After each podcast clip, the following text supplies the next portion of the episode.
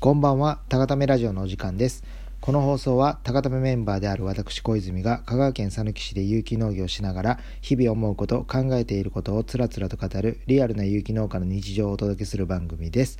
それでは早速お知らせからさせてください。高ためのお野菜が購入できるのは、春日水神市場さん、丸吉センター北店さん、佐貫市の風と土人さん、そして野菜セットの販売も行っております。こちら県内は配達させていただいております。えー、2000円からです。県外の方は送料込みで3000円から発送させていただいておりますので、ご興味ございましたら、高ためのインスタグラムか Facebook からダイレクトメールで、えー、コメントいただけたらと思います。そして、そして、ふるさと納税の方の返礼品の方も出品しております。えー、こちら楽天の加賀、えー、佐貫市ふるさと納税で検索していただけたら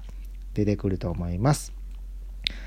そしてもう一つ、えー、3月26日土曜日に国分寺の方で、えーと、マルシェの方に参加いたします。こちらの方詳しい詳細決まりましたらまたあでも Facebook の方には載せてるんですけどもまたその都度、えーと、お知らせしますのでよろしくお願いいたします。そんなこんなで今日はですね本題はですね、えーとまあ、皆さん挑戦してますかっていう、えー、お題でちょっと喋らさせていただこうと思うんですけどもえっ、ー、と、昨日になるのかな？昨日か。昨日なのかな？昨日か一昨日。なんか最近記憶は定かではないんですけども、えー、新メンバーのあやさんが、えー、実際に、えー、農作業のお手伝いに来ただけ来ていただきまして、えー、サニーレタスとサニーレタスだっけな？サンチュかな？まあまあ定食、えーと苗を畑に植えるという作業をしていただきました。まあ僕自身は一緒にはやってないんですけども、あのー、あやさんを教えるのはタタラッチの担当でして、タタラッチが丁寧に教えてあげてくれたと思います。まあそんなこんなで、えっ、ー、と、あやさんに関しては、まあ何回かこの高田ラジオにも2回か出ていただいて、まあこのラジオ聴いてる方はご存知だと思いますけど、まあ改めてその、お子様が3人いらっしゃって旦那さんもいるんですけどもえっ、ー、と有機農業の方にチャレンジしたいということで、えー、今回高田名の門を叩いていただいて、えーと、非常に何て言うんですかね行動力のある方で、えー、昨日えっ、ー、と昨日昨日か。昨日あのお家もただらちのご両親の家を、えーと、見ていただいて、まあ、そこも気に入っていただいて、えー、全然なんならたたらちのご両親ともむしろいてくれた方がありがたいみたいな感じで普通の人って考えられるんですかね？その何て言うんですか？まあまあ言ってしまったら赤の他人の、えー、ご両親と一緒に生活をするという。まあでも若い人だったらシェアハウスとかも今普通ですもんね、多分。まあそう考えたらまあまあ普通って何なのって思うんですけど、まあ、まあ僕もお子様3人いて、えー、旦那さん、まあ王ちゃんって呼んでるんですけど、王ちゃんは高松王に住んで仕事もありますので、その、あやさんだけが、えー、あやさんとお子様3人が引っ越してきて、お子様もこっちの讃岐市で、えー、えー、と、来年一番上の子が小学校で、えっ、ー、と、多分2番目の子が、えー、この4月に年少さんになるんで、やっぱりその、ね、幼稚園に入って、その後また、転校、転校っていうんですかね、幼稚園、転園？転園になるんですかね。まあ、転園したら、まあ、それはそれで大変ですし、っていうんで、結構、お子様のことを考えたらもしかしたらもう本当に3月中にできるだけ早い段階で引っ越してきたいで引っ越した引っ越してきた方がもしかしていいのかもしれないですけども、まあ、それでタタラッチのご両親も全然その辺りはだから選択肢が結構いろいろあるんですよね。タタラッチ最初はタタラッチのご両親はもうタタラちとまこっちゃんの家に引っ越してあやさんが今タタラッチのご両親が住んでるところに引っ越してくるっていう予定だったんですけどもあやさんからその、まあ、できたらできたらというか住んで一緒に住んでいただいた方がそれはそれでありがたいっていう話もいただいてでお父さんお母さんお父さんかな主にその今住んでるとこにちょっと愛着もあるみたいな感じでうんなんか僕が思ってたのと違う展開になりましてまあこのままいったらあの本家の方で、えー、タタラッチのご両親とあやさんとあやさんのお子様3名のこう4人6人のなんか生活が始まるみたいな。面白いですよね。なんか多分普通の人だったら普通の人はできますか？全く知らないあれですよ。あの何て言うんですか？人と住むみたいな。なんかこういうの僕はすごくいいなと思ってなんかやっぱり僕は挑戦しないと逆に不安になるというか多分皆さん挑戦するなんか新しいことをやり始めるってすごい不安を覚える人もいると思うんです。それこそタタラッチのお母さんもこう不安を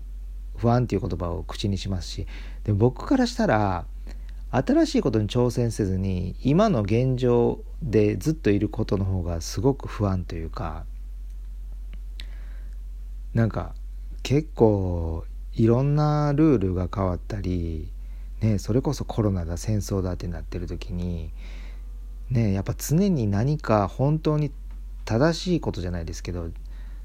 その自分を成長させるためにチャレンジするっていうのは今の時代一番心を安定させるんじゃないかなって最近思います。安定っていうのはやっぱチャレンジして挑戦してこう走るからこそ安定するわけであってね飛行機もすごいスピードだから飛べるわけであってその多くの人は現状維持で例えば綾瀬さんの立場になったらまずお子様が3人いるっていう時点でもう多分挑戦しない人が圧倒的だと思うんですよね。送り迎えもしないといけないとかなんか。だって一番下の子 5, 5ヶ月ですからね。今もだって母乳というかあげてますからね常に。まあ僕らの目の前でも余裕でこう何て言うんですかそこら辺はすごいたくまたくましいというかなんかある意味うん。たくましいたくましいですよね。なんか細かいことはあんま気にしてたら無理だと思うんですよね。なんか僕もよくね農家どうですか？って言っても例えば「いや今すぐには」とかなんかいろんなことをおっしゃる方がいるんですけどでもじゃあ今の仕事を死ぬまで続けるんですか？って聞いたらそんなことはないっておっしゃるんですよね。ということはまあどっかで何か方向転換してチャレンジしないといけないわけじゃないですか。そやっぱチャレンジするってエネルギーいるんでで背負うものが多かったらチャレンジもしにくくなるんで、まあ、でもあやさんはお子様さんにいてもチャレンジできるというか旦那さんはちゃんと働いていただいてて働いてくれててであやさんのチャレンジも旦那さんはあの応援してるというかそのちゃんと、えーまあ、認めてくれているというか尊重してくれているっていう関係性を築けているんでまあでも普通の世の男性方は奥様がいきなりそんなんでねちょっと隣の市に引っ越して農業始めるって指示できますかね？なかなか難しいですよね。でもやっぱりそうやって応援するあやさんのことをやっぱ高田メンバーはやっぱ応援したいと思いますしやっぱ挑戦するってことはそれを見てくれる人は必ずいて同じように挑戦してる人が